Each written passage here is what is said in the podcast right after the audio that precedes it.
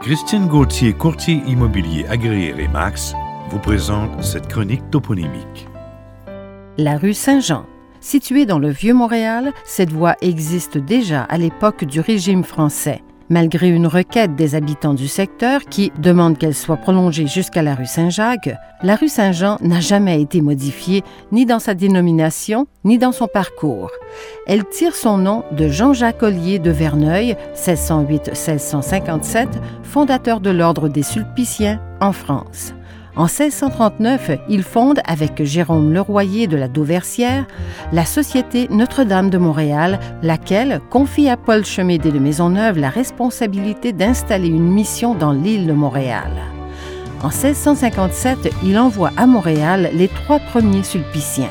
Gabriel de Quélus, Gabriel Souard et Dominique Galinier, et le diacre Antoine Dallet.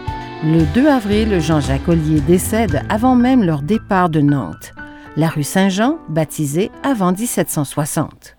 Cette chronique toponymique est rendue possible grâce à la collaboration de Christine Gauthier, courtier immobilier agréé Remax.